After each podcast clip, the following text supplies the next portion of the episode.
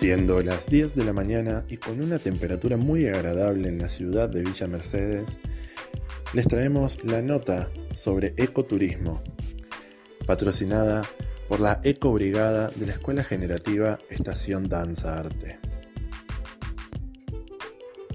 ¿Qué es el ecoturismo y qué tipo de actividades de ecoturismo se pueden realizar?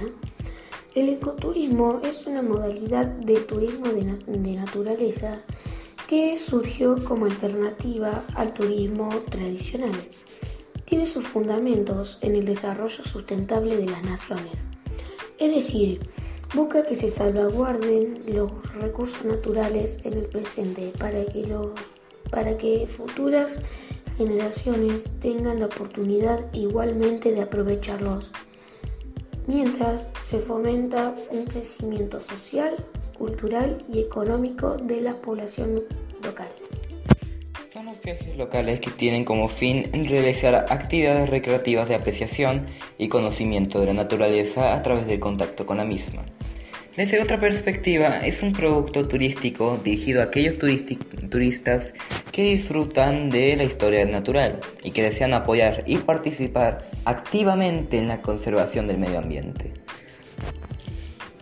¿Cómo se debe desarrollar el ecoturismo?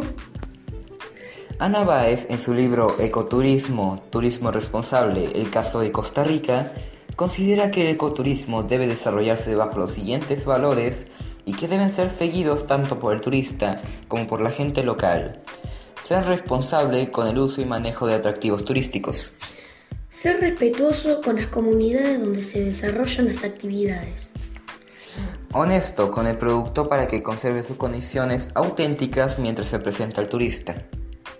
Educativo para que los visitantes adquieran nuevos conocimientos del lugar visitado. Interactivo al permitir un contacto directo con los recursos naturales y culturales. Democrático para que los beneficios obtenidos se repartan de manera equitativa. ¿Qué, ¿Qué, tipos de actividades pueden llevarse a cabo dentro del ecoturismo? Actualmente existen 10 actividades del ecoturismo. Los talleres de educación ambiental son actividades que tienen como finalidad sensibilizar y concientizar a los turistas sobre la importancia de estar en contacto con la naturaleza.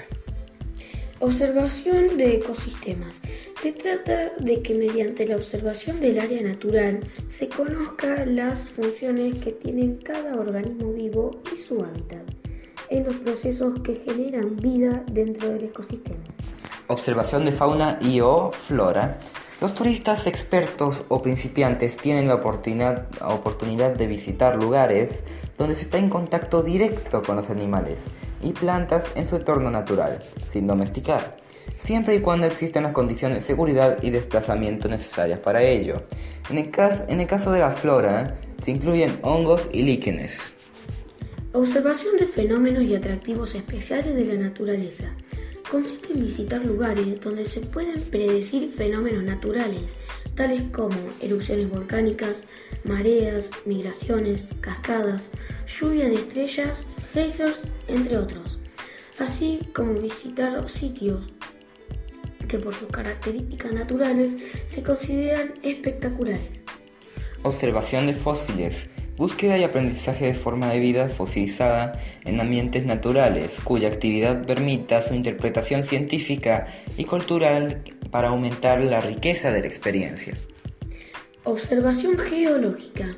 Se desarrolla en grandes países donde se puede apreciar formaciones geológicas en toda su dimensión, es decir, formaciones rocosas con características propias que hacen que eh, sean extraordinarias. Observación sideral. Consiste en la apreciación y disfrute del cosmos o universo a cielo abierto. Las actividades más comunes en esta práctica son las que implican las observaciones de constelaciones de estrellas, planetas, estrellas fugaces, satélites como la Luna, etc., con la ayuda de equipos especializados, ya sean binoculares potentes o telescopios. Safari fotográfico, expedición que se lleva a cabo para capturar imágenes tanto animales salvajes y plantas en su ambiente natural. Tiene elementos que se utilizan en la cacería, pero sin intervenir como una actividad depredadora.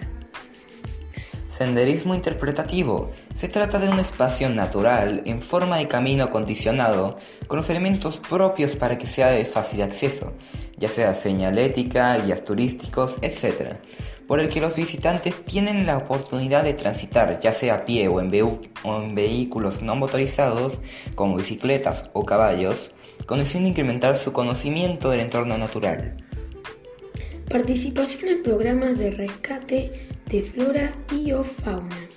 Actividades lúdicas en el contexto natural cuya finalidad principal es la de participar en el rescate de especies raras, endémicas, en peligro de extinción o conservación natural. Una nota muy interesante que nos deja ver que para disfrutar de un buen turismo no hace falta explotar los recursos naturales que no son de vital importancia. 10 de la mañana, 6 minutos.